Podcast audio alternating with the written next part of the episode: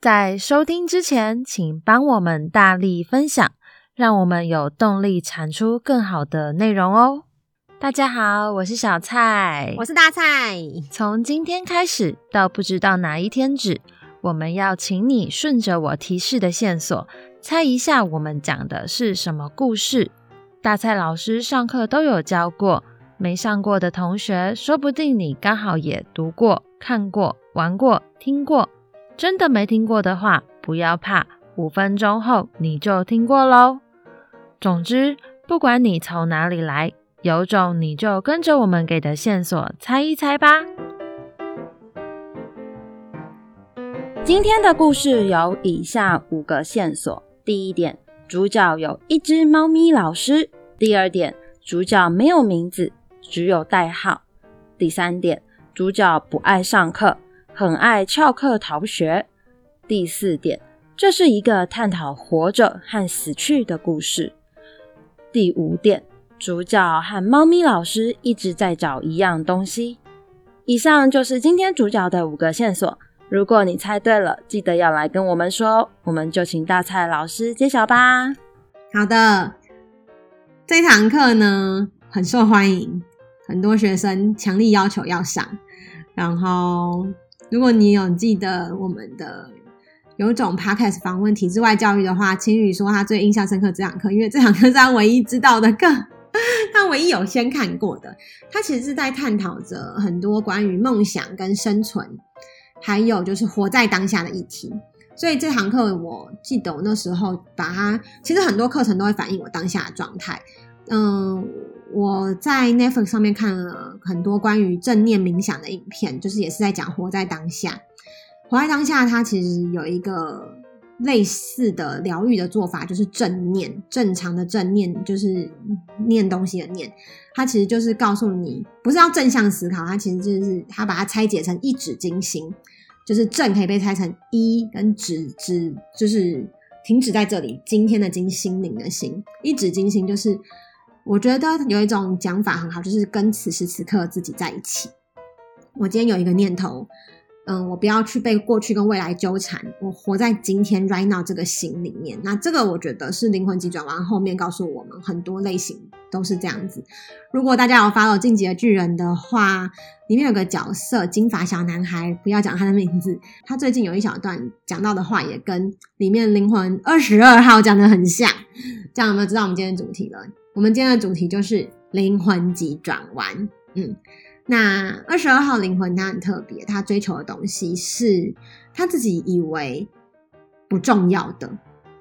对，那我觉得我们在活在人生的过程中，很容易被外界的框架束缚。那他就是跳出来告诉你说，只要你觉得这件事情很重要，对你有好的、深刻的影响，其实。那就是很值得庆幸的事情，不一定是梦想跟理想，也许只是一杯水。好，那我们就从跟大家分享一下我们的学生怎么造句的吧。木璇三年级，他造的句子是：乔在灵魂世界帮二十二号灵魂找回他的火花，让他拿到东行证。他念他的主题，主角是乔在灵魂世界。主角二十二号里面有三个词，然后火花通行证，所以他用了五个词造了一个蛮完整的句子，很厉害哦。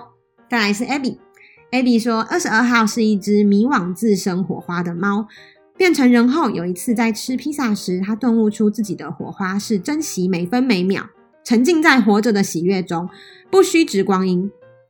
我非常喜欢二十二号从执着到豁达的改变，最后看开人生的情节。有没有觉得他很厉害？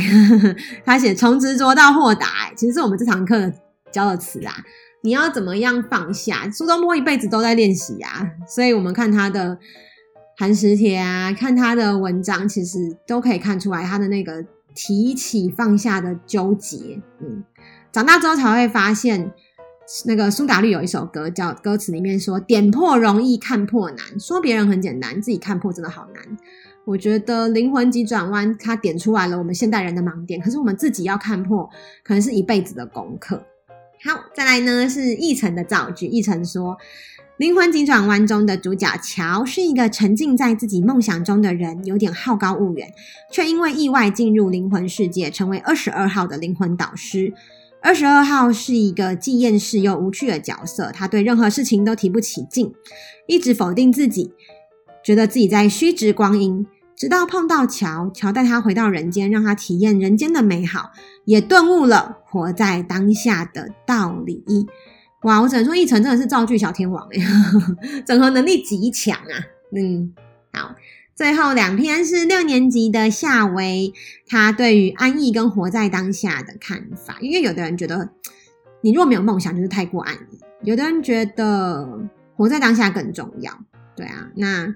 其实夏威他的提出来是说，如果你选择，他说如果选择活在当下，但很痛苦，就其实是不好的。他觉得好好的活在当下之外，你要享受生活也是很重要的。好，这是对于一个事件的观点的评论啦。以上呢就是今天的有种你来猜啦，你可以思考一下。嗯，要追求梦想的同时的人比较重要呢，还是活在当下人比较有意义？